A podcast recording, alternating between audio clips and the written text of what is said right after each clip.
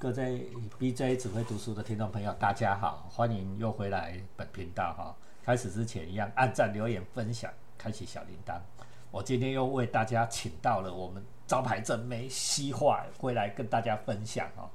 那我们上一次呢讲了一本非常严肃、肃杀之气非常强的《君王论》，但是呢，我们忽然间画风突变，也要来跟大家聊一本比较轻松、跟生活有趣味、生活趣味的书哈。我们一样先欢迎七化跟大家问好，各位观众大家好，我是西化，很高兴能够再回来 BJ 只会读书。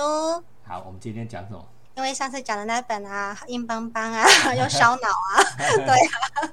那因为端午节刚过啊，不知道大家的粽子吃撑了没有啊？那讲到端午节，就很容易想到白娘子啊。那提到白娘子，很多人都容易想到《聊斋》，因为在《聊斋》中啊，很多精怪。总是往往比人类显得多情而可爱，人哦超不可爱的，超 超烂的，他人就是地狱了哈。好，哎，我们今天讲什么书？我今天想要跟大家分享的是另外一个作品，它的作者叫做沈石溪，是一位非常早期的作者了。可是他的经历很有趣哦，他在初中的时候毕业的时候就前往西双版纳。现今的云南省下面的自治区，对对对，在当时俗称是下乡。对，他在那边啊，原本是一个知青、知识青年，对。然后在那儿学会了捉鱼啊、盖房子、种田啊，还当过什么呃水电站的民工啊、山村的教师啊，在云南生活了十八年。哦，所以我们今天不是讲古书哦，是讲一位现代作家啦，哈，哦。顾恺这现代作家，这个是民国时代，然后也是有些年纪，有些年代的啦，有些年代，对，一九五二年生的啦，对对对，大家大家自己算年纪了。他的作品其实很有趣哦，不是什么铿锵有力、忧国忧民的大策论呐，也不是什么岁月静好的散文呐，缠绵悱恻的爱情小说都不是。有人说他的作品是动物观察文学，啊，有人说就是动物的拟人化的夸大故事，还有更多人说啊，你就是儿童文学作品啦。啊，儿 童文学是很重要的哦，很好看的哦。对啊，那其实因为我从小就很喜欢各种动物啊。所以呢，连带着我就很喜欢沈石溪的作品。他的作品很简短，然后都会介绍不同的动物。那这些每一篇的故事中啊，其实读者都可以看见那个皮毛之下充满灵性的灵魂。虽然它不能够言语呀，它是沉默的或是嘶吼的，但是呢，在大自然所孕育的这些飞禽走兽。却又常常有着世人一般深刻的情感，嗯，就跟《聊斋》的故事有一些相似吧，就是都是天真可爱的、浪漫的。那结果往往你看到后来，就最讨厌的就是那个觉得是很凉薄、很负心的，都是个人类。人类最坏。其实大体来说，你看完以后会觉得暖暖的。是很温馨可爱的小故事，或是值得你再细细思量一下。所以来分享两个吧。好，是那第一个是保姆蟒，蟒是蟒蛇的蟒啊，保姆蟒蛇了哈。西南方很偏远的破落村子里呀，有下乡的年轻小夫妻呀，因为宝宝的照顾在发愁，因为太穷了，每天为了生计发愁奔波劳动。那这么小的小 baby 怎么照顾呢？你又没有钱请人家来看，啊，小夫妻家里也没有长辈帮忙照料啊，而且啊，这个太太偏远、太破落了，我穷乡僻壤的，你要说蚊子啊、虫子啊，还有老鼠，哎，老鼠要是跑进来咬你两口怎么办？对，或是毒蛇，西南方嘛，瘴疠之气，人家说的。毒蛇流进来了怎么办呢？所以啊，就很发愁，没人顾，自己也又顾不来。就在发愁的时候啊，哎，有人带了一条蟒来给他们。他说那是那片土地上流传的老方法了，说那个蟒蛇是可以当保姆帮忙顾小孩的。他们那边很多人都这么做。哎呦，蟒蛇在家不用担心有人当小偷进去偷偷摸摸的，谁也敢进去啦？看这一条大蛇在那里，对对，对，也不用担心毒虫耗子。嗯那刚开始小夫妻看到吓都吓死了，怎么可能用这种方法呢？哎，可是那个老乡就一直劝呐、他说的有凭有据的，再加上说现实一点啊，你也没有其他办法了啊，嗯所以他们最后死马当活马医，还是把那条蛇留下来了。对，他刚开始吓死，大眼瞪小眼，两个人四只眼睛一直在盯着，就怕那个蛇一个不小心把小宝宝也顺便吞下去了。哎，可是这一天天一日日的过去以后，哎，发现哎老老祖宗的智慧好像真有那么一回事哦。那条蟒蛇可以看家护院，还可以当保姆，它随时都盘在小宝宝的身边哦。嗯哎，然后呢，所以他们那个破屋子再也没有什么小蛇啊、毒虫、老鼠进来。那就算有可能只剩尸体了吧，更不用担心他们出去劳作的时候会不会有人不是像想进去偷偷摸摸，都不用担心。甚至到后来那条蛇还自己去找吃的哦，你还不用喂它哎，真是太好了。然后啊，等到宝宝开始学爬学走的时候，小夫妻甚至发现，哇，太神奇了！那条蛇会游到宝宝的身边当肉垫子，你怎么铺盖铺街都不用担心，下面都有蛇当你的肉垫，都不用担心会受伤。而且西南方气候很热又很湿，哎，宝宝后来就很依赖那条蛇，因为冰冰凉凉的太舒服啦。那条蛇也都由着宝宝抱着，都没有游走，也没有挣扎。啊，事情发展到这里，小夫妻觉得哇，把大蛇留下来真是太聪明啦，这是个明智的决定呐、对保姆蟒真的就是保姆蟒，一直陪着小宝宝慢慢的长大。可是不知道什么时候，好像又慢慢变了。宝宝总会长大，然后就会跟邻居的宝宝们开始凑在一起玩闹。刚开始保姆蟒只是看着宝宝，哎，什什么时候发现当宝宝们闹得太过了，他的小宝宝要是打输了，保姆蟒就会咻的过去威吓其他小孩子，最后嘞哇哇大哭，闹成一团乱，东一点小事，西一点小事，小夫妻慢慢觉得，哎，这条蛇好像有点呃不对了哟。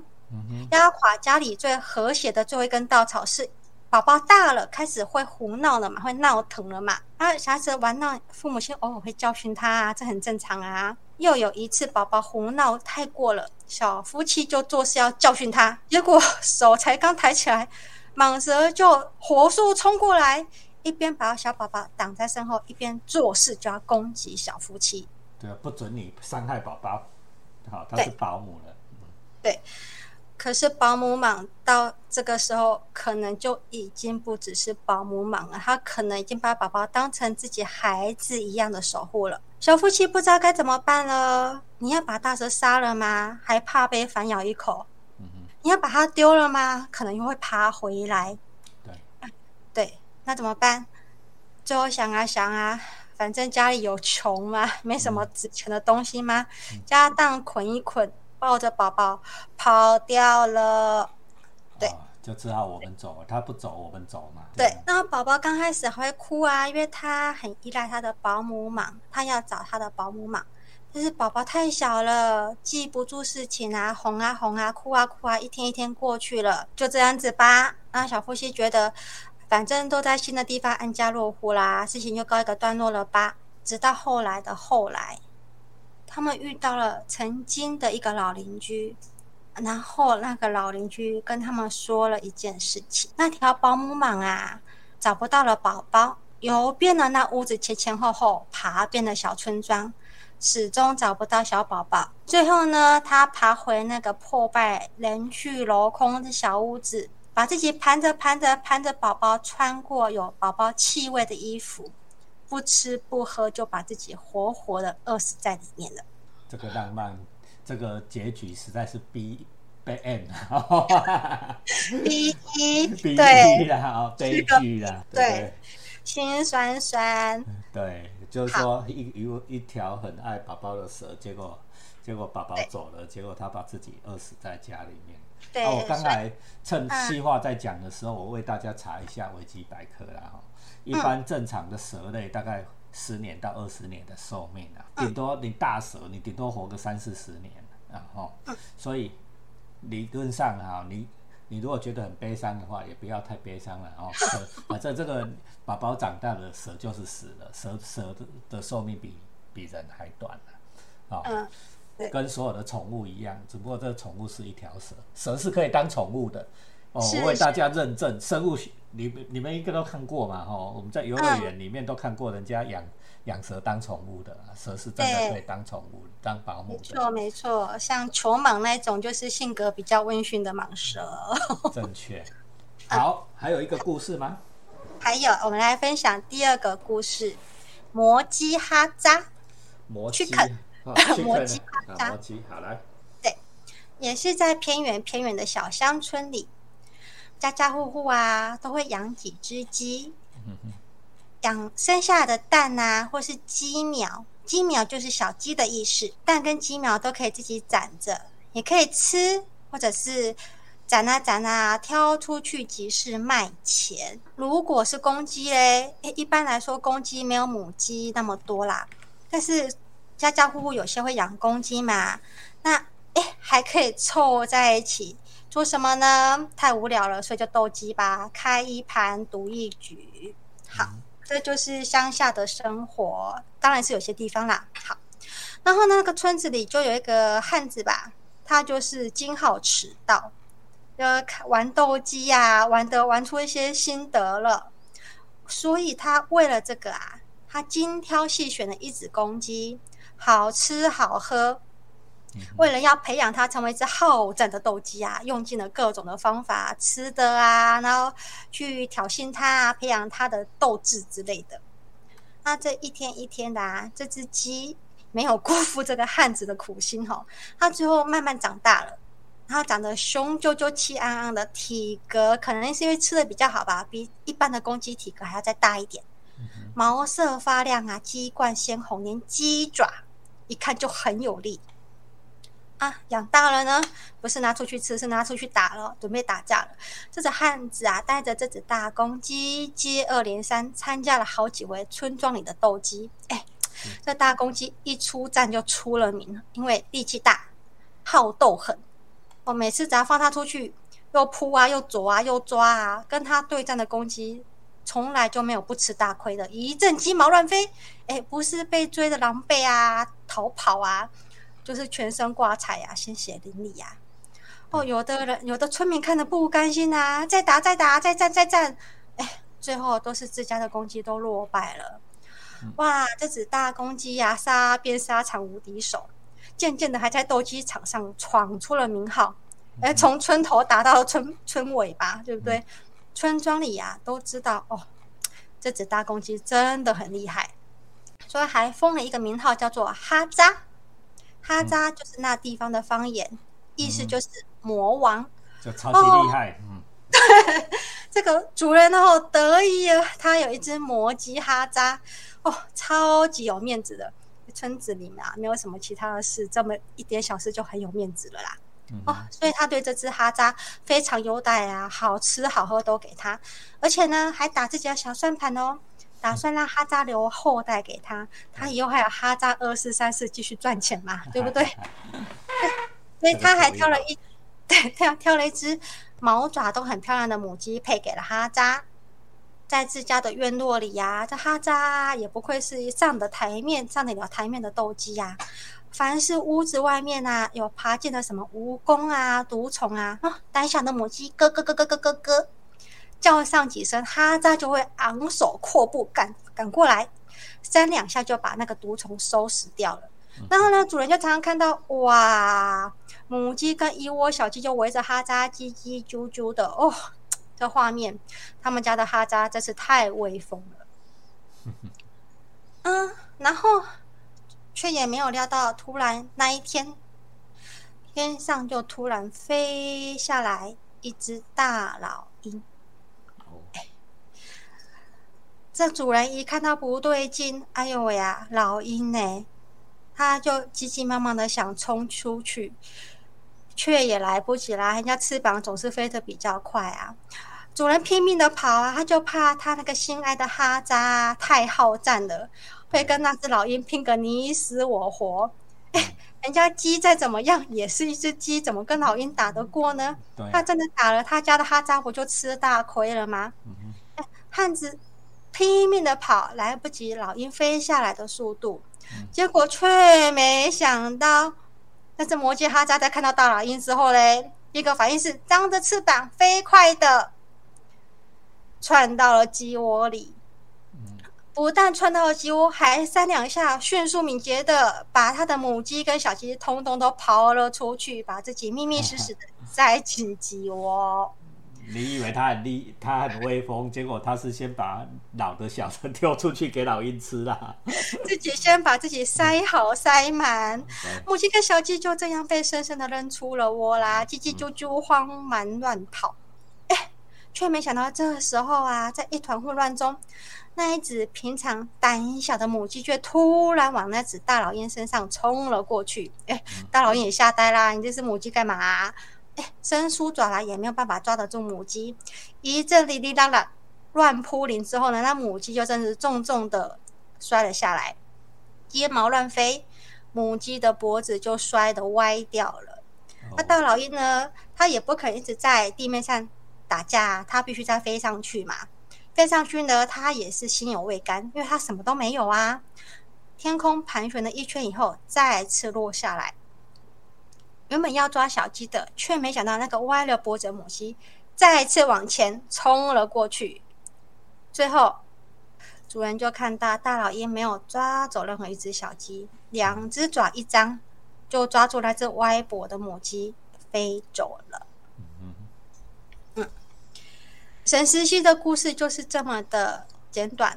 还有一个，还有一个令你意想不到的转折，对不对？好。对。然后呢，你在看完之后呢，你会觉得，哎，就这个样子发生了这个众生转转折。对，好，他的作品有很多的经典。我今天只在这里分享《摩基哈扎》跟《保姆蟒》，其实还有很多很多很有趣的故事，因为这是当代哈写的最好的动动物文学了哈，就儿童文学，然后又是专门写动物了哈，都都是把动物这种拟人化的手法来处理，然后写的很好，他的书很多，大家可以去找沈思溪老师的书啊。嗯，来，那沈思溪呢，他在西南方。写下这一篇又一篇的故事，没有人说，没有人可以知道那是发生在他自己身上的，还是从他身边的老邻居啊、乡村邻里中听到的。啊，有人也有说，啊，这太拟人了吧？出生哪能这样子的通人性呢？也有人说，啊，就是个故事啊，你那么计较干嘛？对，其实动物虽然不能说话，但是否真的没有情感、没有智慧呢？嗯。嗯，其实我相信，如果有养过宠物的人，他都会给出各种很生动、温暖的小故事啦。比方说，我们的老师很可爱哦，他钓鱼，但是他从来不吃。对哦，不吃鱼的鱼是我的好朋友，不吃鱼。对他钓完就默默的再把鱼放回去，超可爱的。如果话他会火就放回去了啊！如果这个人家已经切好生鱼片在我面前，我也不会说拒绝不要。大概是这样啦，就是说你活的，你叫我带回去吃，我不会做。嗯，那其实现在在 FB 啊，在 Twitter、YouTube 上面呢，很多平台，我们都可以很轻易的看到很多世界各地很多各种的。生物最可爱、最暖心的真实故事，不论是二十多年不曾伤害过救命恩人的鳄鱼，嗯哼，或是救助泳客的海豚，对，或者是在台湾跟老农夫和平相处的一条蛇，或者是在鹦鹉界很有名，在生命的最后一天，它跟主人 say goodbye，灰鹰 Alex，嗯嗯。那其实，在古代，人类是靠着很多的动物啊，伤残、耕田、运输，或者是打仗。对，人人这个动物是活在一起，自然是一片和谐啊。嗯，对。那就算是直到现代，人类还是在很多方面都依赖着许多动物，比方说深入矿坑的时候，矿工会携带着金丝雀来判定有没有缺氧。那狗狗可以导盲啊，我们学校还有阅读辅助犬哦。对，对，还有非洲的巨鼠可以协助拆除战场上遗留深埋的地雷跟未爆弹。还有后这种血蓝血液，它具有很珍贵的医学价值。那更不用说我们每天驯化庞大的猪啊、牛啊、羊啊、鸡啊，都是可以让我们人类活下去、穿的暖。对，所以呢，嗯，今天分享这个故事，并没有说要特别的讨论什么，就只是很想要分享一些在夏日中很温暖的一点小点滴吧。万物有灵，对，嗯，沈西西的故事总能够触动读者对动物心里最柔软的温情呐、因为其实从动物很多直率的行为中，我常常觉得它会反射映照出我们人类啊，嗯，很不纯粹哦，充满了弯弯绕绕，有时候比不上动物的率真。对呀，对，嗯，对呀，那动物不啊，你说它没脑子也没脑子，但是它也很很真诚啊，哈。对他想吃他就吃啊，他他喜欢你他就舔你啊，对不对？他不喜欢你就废你了，狗就是这样啊，啊，就这样。嗯，对。那其实就如百年前，印第安有一位酋长曾经说：“这世界是一张网，我们其实都是在这个网上，其实大家都很重要。”对，我们会推荐大家翻一翻沈石溪的作品，在屏东大学的图书馆就有了哦。嗯哼，它可以让我们读者啊，每一次看到，每一次想起啊，对待这人类以外土地上的生灵，都能够再多一份柔软吧。对、嗯对，善待在我们身边的每一个生灵啊，哈，该吃它的时候我们吃它了，哈。嗯但是不该杀它的时候，你也不要去搞它啦，哦，对不对？蚊子叮你，你你拍它，我我是觉得 OK 的啦，还不至于说蚊子叮你，你都不理它，这这是不对啦。哦 但是如果它没有犯到你，你去伤害它，那倒也不必。我是是我是觉得是这样子的，好，就是说，希望今天跟我们分享这两个动物的小故事里面，啊，就是说动物有没有人性呢？这个我们留给生物学家跟哲学家去思辨。但是我们从故事里面，我们多学会一点对待自然、对待万物啊的一种态度啊，从沈石溪的作品里面啊，或许你也可以体悟到一点。好吧，我们今天就讲到这里，谢谢西化，我们跟大家拜拜吧。谢谢大家，拜拜。好。